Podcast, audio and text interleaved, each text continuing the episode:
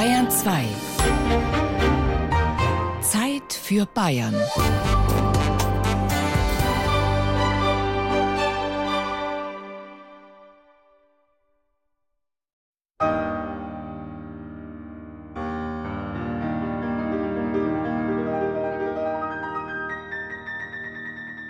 Ludwig van Beethoven ist weltweit bekannt für seine Klavierwerke.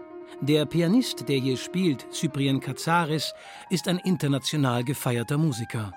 Und der Konzertflügel, der erklingt, stammt er aus New York, Paris, Wien oder Hamburg? Nein, er kam im oberfränkischen Bayreuth auf die Welt, bei der Klaviermanufaktur Steingräber und Söhne, die 2020 ihr 200-jähriges Jubiläum feierte. Schon im Hof des Rokoko-Palais, in dem die Firma residiert, dringt Klaviermusik aus allen Ritzen. Doch bis so ein großer Konzertflügel in vollem Glanz erklingen kann, braucht es viele Handwerkerspezialisten, ja Klangkünstler. Sie arbeiten daran Hand in Hand auf den vier Stockwerken des historischen Manufakturgebäudes und das monatelang. Hier sind wir in der Bodenmacherei oder auch Hochzeitsraum.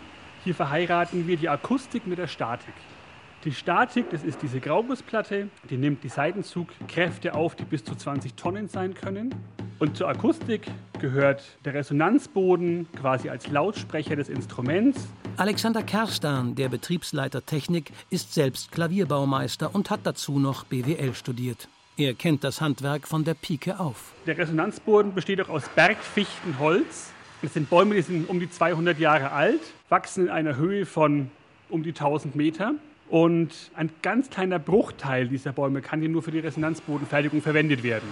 Wir verwenden ungefähr nur 5 bis 8 Prozent, weil der Resonanzboden ist das Herzstück des Instruments. Hier können wir nur das beste Holz, das wir kriegen können, verwenden. Kommt von den Nordhängen der Alpen. Dort ist der Boden sehr karg, das Wetter nicht immer optimal und dadurch wächst der Baum sehr langsam und die einzelnen Jahresringe liegen sehr eng beieinander was später viel besser für die Schallleitfähigkeit ist. Manchmal wird auch der neue Werkstoff Carbon genutzt, denn bei hoher Luftfeuchte arbeitet der nicht. Ideal für den Einsatz bei Open-Air-Konzerten. Alexander Kerstan führt weiter in die Schlosserei. Hier stehen große 200 bis 400 Kilo schwere Metallgussplatten, die später den Seitenzug aushalten müssen. Sie werden mit Kränen bewegt, dann gefräst, gebohrt, geschliffen und lackiert. Jede Platte fällt ein bisschen anders aus. Früher kamen sie von einer Gießerei in Bayreuth, doch die brannte vor etwa zehn Jahren ab. Glücklicherweise konnten die Gussmodelle gerettet werden. Wir testen die Materialbeschaffenheit von jeder Platte, die Härte und die Dichte des Materials. Und dann hören wir auch auf den Klang einer Gussplatte. Man kann nämlich genau hören, wie die Festigkeit oder die Dichte einer Platte sein soll. Man schlägt da mit dem Hammer an die Streben. Und wäre der Klang zu tief oder gar dumpf, dann würde man sofort merken, dass da Lunker in der Platte drin sind, also Hohlräume, oder dass das Material zu weich ist. Das heißt, wir können schon am Klang hören, in welchem Rahmen wir uns ungefähr bewegen.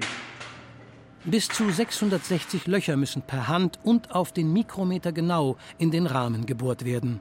Präzisionsarbeit ist gefragt, sonst gibt es später Probleme. Von diesem ersten Schritt bis zur Vollendung eines Klaviers vergehen sechs Monate. Für einen Flügel brauchen die Werkstätten mindestens ein Jahr Zeit. Dazu gehören auch die langen Pausen im Produktionsprozess, in denen das Material sich an die neue Aufgabe gewöhnen kann. Ja, hier ist unsere Steinerei und hier werden die ganzen Klavier- und Flügelteile hergestellt. Es riecht ganz wunderbar nach Holz hartes Ahornholz aus Kanada, weiches Bergfichtenholz vom Alpenrand, aber auch federleichtes Holz aus Afrika. Damit wird ein Flügeldeckel um ein Drittel leichter und lässt sich einfacher öffnen.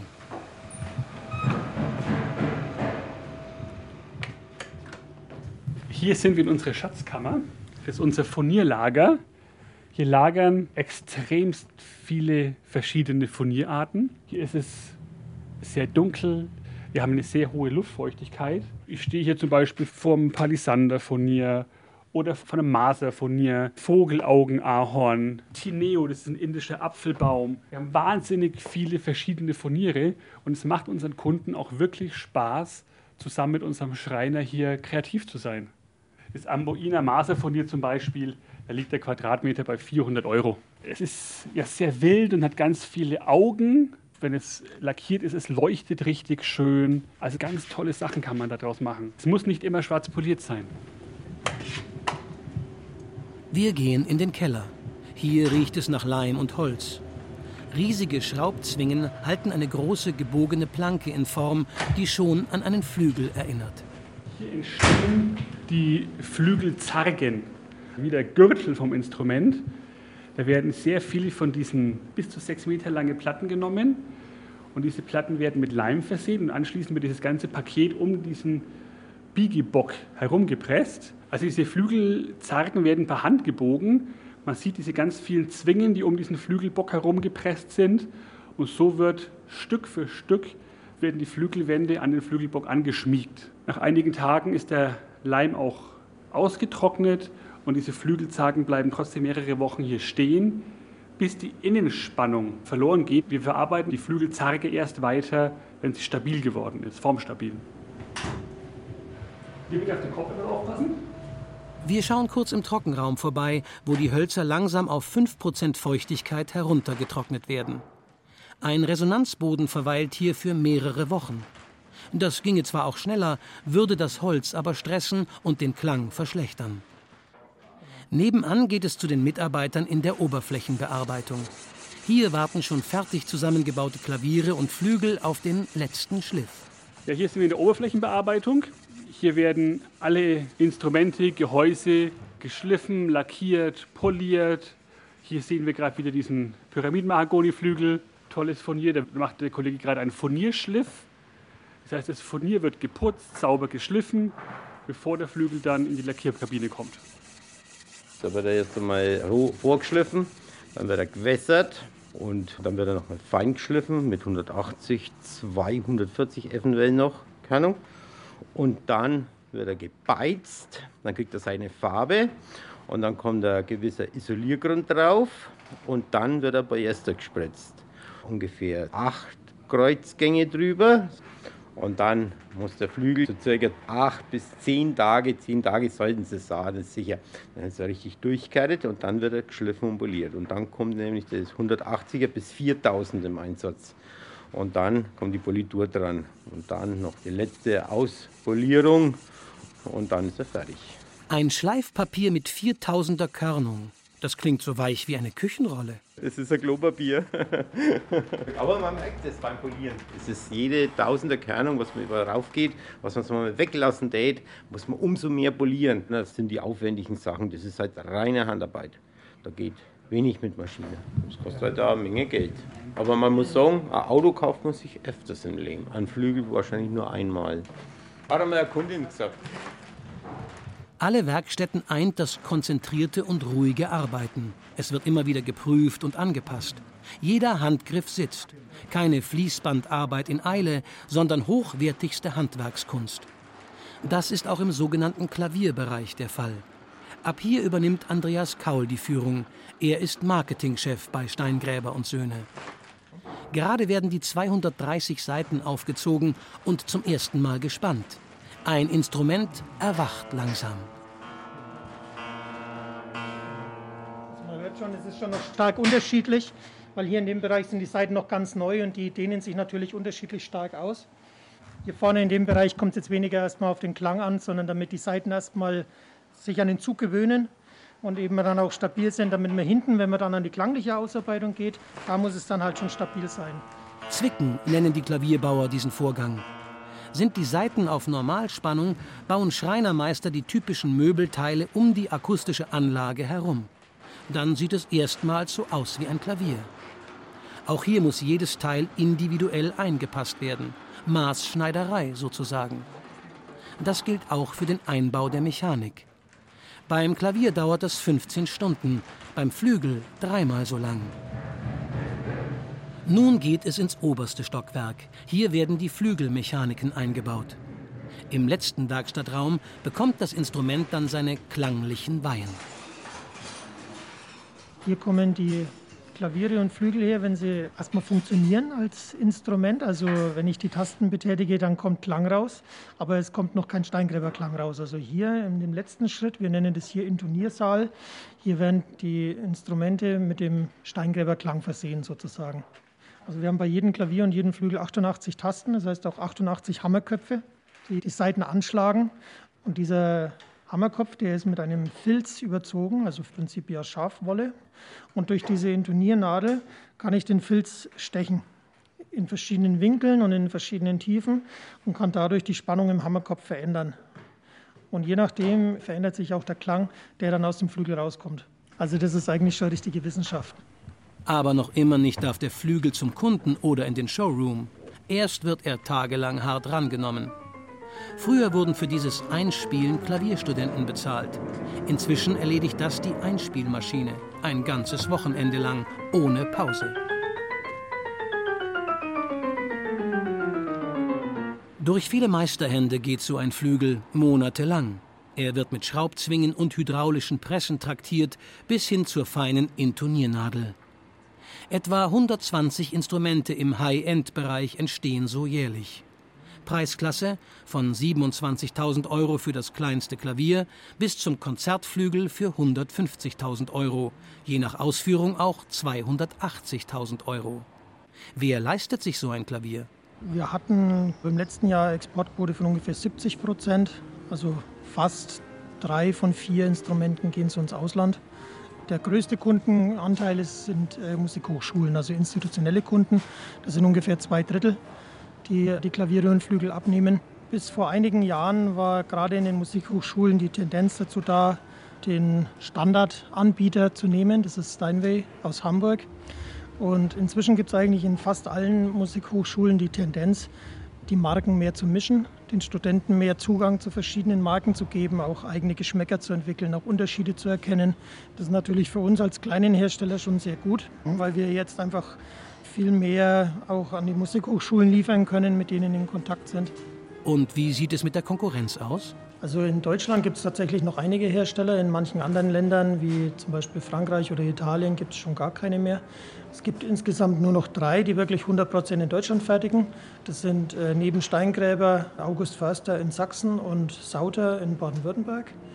Es gibt noch ein paar weitere Hersteller, wie zum Beispiel Seiler in der Nähe von Würzburg oder Bechstein oder Steinway in Hamburg. Die fertigen eben teilweise in Deutschland, teilweise äh, kommen aber auch Teile oder Vorfertigungen aus anderen Ländern, wie zum Beispiel Tschechien oder Polen oder Asien. Aber in Deutschland haben wir eigentlich immer noch die Situation, dass es doch mehrere Hersteller gibt. Und Made in Germany ist gerade bei Klavier doch noch ein äh, ganz, ganz großes Qualitätsmerkmal. Naja, es war eigentlich eine sehr gute Entscheidung, als Herr Schmidt-Steingräber 1980 an die Führung kam dass er sich für das Hochpreisige entschieden hat, weil alles, was eben auf Masse geht und auf kleine Preise, da haben wir auf lange Sicht gegen Asien, denke ich, keine Chance. Also das ist auch manchen anderen Herstellern zum Verhängnis geworden, wie zum Beispiel Schimmel oder Grotrian Steinweg. Das waren große deutsche Marken. Inzwischen sind die in chinesischer oder koreanischer Hand, weil sie es einfach irgendwann nicht mehr gepackt haben.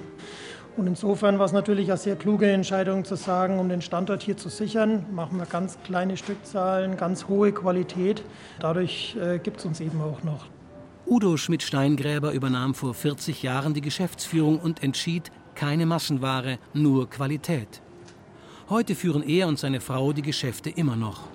Er ist kein Boss, kein Manager, sondern im besten Sinne des Wortes ein Chef, ein Patron, ein Direktor und Impresario. Ein Mann mit einer Mission und mit Visionen und spürbarer Leidenschaft fürs Klavier. Wir treffen ihn im hauseigenen Museum in der ersten Etage.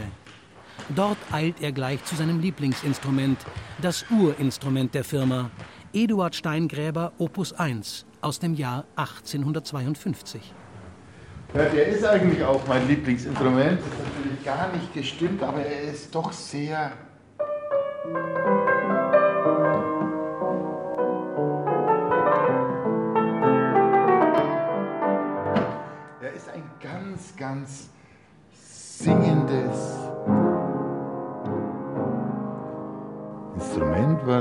Schon an Klarheit, an Farbenreichtum zeigt. Nur heute gibt es natürlich dann noch mehr Kraft und Dynamik und Größe und Breite des Tones dazu.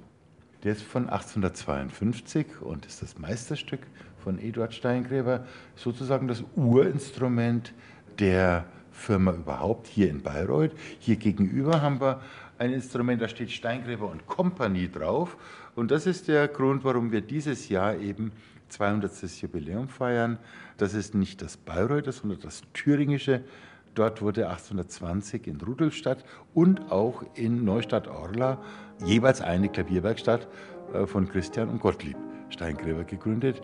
Und der Christian war der Vater von Eduard. Nebenan am berühmten Listflügel versucht sich ein Besucher an einer Beethoven-Sonate. Wir schleichen vorbei in den modernen Kammermusiksaal. Auch hier zeigt sich, dass die Firma fast besessen an neuen und alten Klängen arbeitet. War im 19. Jahrhundert das Sordino-Pedal noch üblich, geriet es später in Vergessenheit. Steingräber hat den Effekt auf Wunsch eines Pianisten, der Schubert original einspielen wollte, wiederentdeckt und weiterentwickelt. Ohne Sordino hätte das Ganze so geklungen.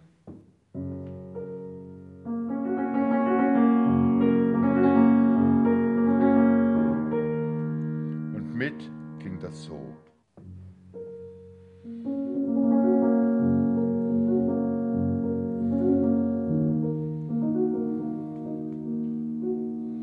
Das sind also, man kann hier auch verstehen, dass die Franzosen sagen, Petal Celeste, weil es eben einem erlaubt,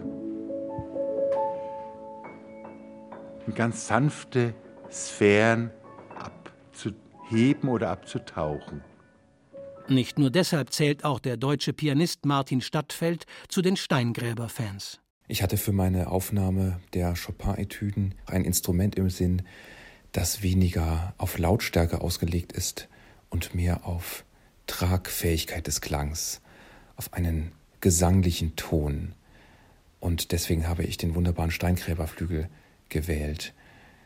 Dazu haben mich natürlich die Innovationen gereizt, die ich auch verwendet habe, wie der Mozartzug. Wir haben es also auf tatsächlich sehr niedrige Tastentiefe eingestellt und auch das Sordino-Pedal, was ich ein paar Mal verwendet habe, was eben einen ganz bisschen altmodischen, verhangenen Klang schaffen kann, der dann so etwas Romantisches hat. Das war mein Ideal, ein romantisches Instrument und das habe ich mit dem Steingräber ganz wunderbar gefunden. Für eine querschnittgelähmte Pianistin erfand Steingräber eine Pedalsteuerung über ein Rückenkissen. Im Moment ist man mit zwei Forschungseinrichtungen daran, die Steuerung über eine Art Kaugummischalter im Mund zu ermöglichen. Hier sind Tüftler am Werk. Dem Chef ist der enge Kontakt zu den Pianisten extrem wichtig. Was wir tun können, ist ganz eng zusammenzuarbeiten und sie immer wieder einzuladen und ganz genau zuzuhören, wenn unsere Chefs, die Klaviervirtuosinnen und Klaviervirtuosen, spielen, auch mal kritisieren, auch mal loben und auch mal Wünsche äußern. Die Leidenschaft und Tradition bekam der heutige Chef quasi in die Wiege gelegt. Doch eigentlich wollte er weg von Bayreuth und hat dann auch in München Jura studiert.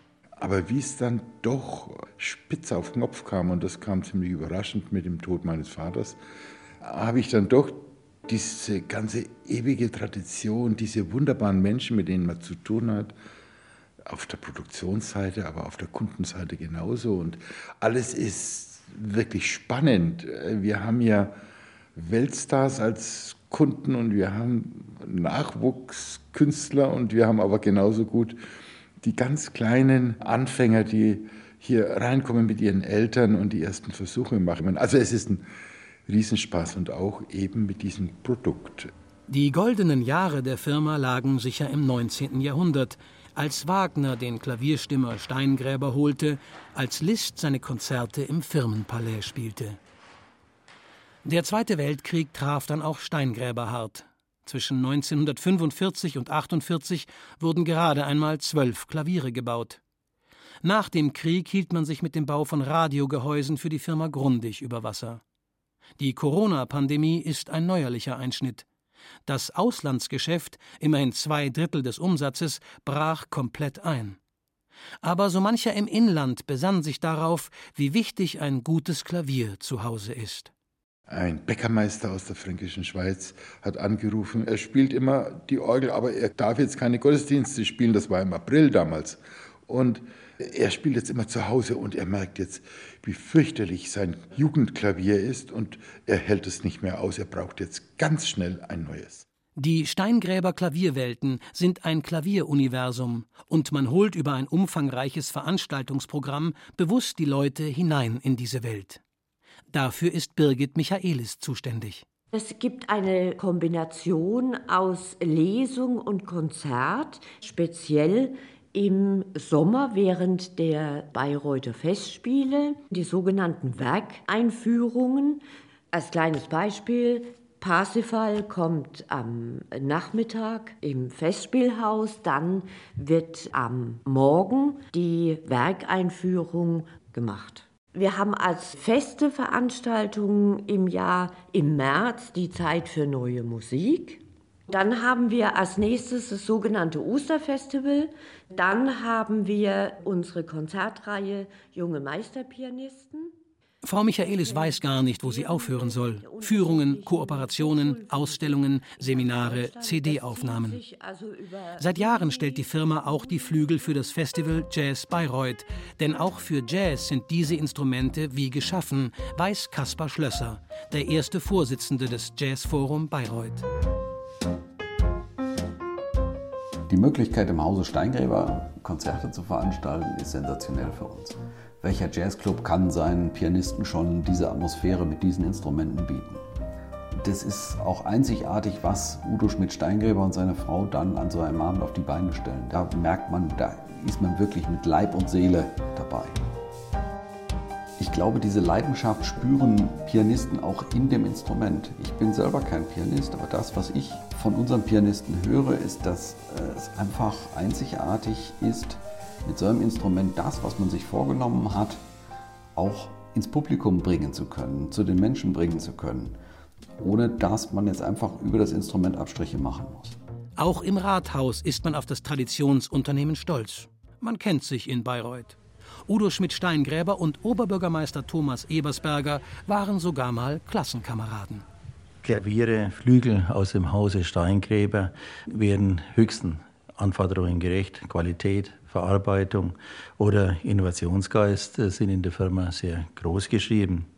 Sie werben nicht nur in Bayreuth, sondern weltweit für ausgefeilte deutsche Handwerkskunst und Made in Germany. Und damit ist es natürlich auch eine Werbung für den Wirtschaftsstandort Bayreuth und auch für die Kulturstadt Bayreuth. Also die Familie Schmidt ist ja auch hier Mäzene in der Gegend, hat deswegen auch mal einen Kulturpreis der Stadt Bayreuth bekommen. Also es geht weit über das normale Maß einer normalen Firma hier hinaus. 200 Jahre Klavierbautradition wollen aber auch weitergeführt werden. Wie sieht es mit der Nachfolge aus? Die beiden Kinder Fanny und Alban studieren noch, sind aber seit 2017 auf den internationalen Messen dabei, machen Kundenbesuche im Ausland. Sie wissen, auf was sie sich einlassen, wenn der jetzige Prinzipal einmal das Zepter abgibt. Doch wird ihm das leicht fallen? Nein, da gibt es absolut keine Besorgnis. Er hat schon immer gesagt, dass er jederzeit dazu bereit ist, sich völlig zurückzuziehen, wenn wir das so wünschen, dass er uns aber immer beratend zur Seite steht. Also alles Paletti. Ich glaube, dass er nie die Möglichkeit haben wird, sich komplett zurückzuziehen, sondern immer weiter mit dabei bleiben wird. Zum einen aus Leidenschaft, zum anderen brauchen wir natürlich gerade am Anfang Unterstützung und sein Know-how. Eigene Ideen für die Zukunft haben die beiden aber auch schon. Also was generell schon wichtig wäre, wäre eine Aufstockung des Marketingbudgets, dass wir einfach unsere Marke international stärken können. Ich glaube auch, dass wir quasi eine Nische ausfüllen in der Klavierbranche. Und wir haben viele Spezialitäten, Innovationen und die sind in Fachkreisen sehr bekannt. Ich glaube, es gibt aber noch ein breiteres Publikum, die da auch sehr interessiert dran wären.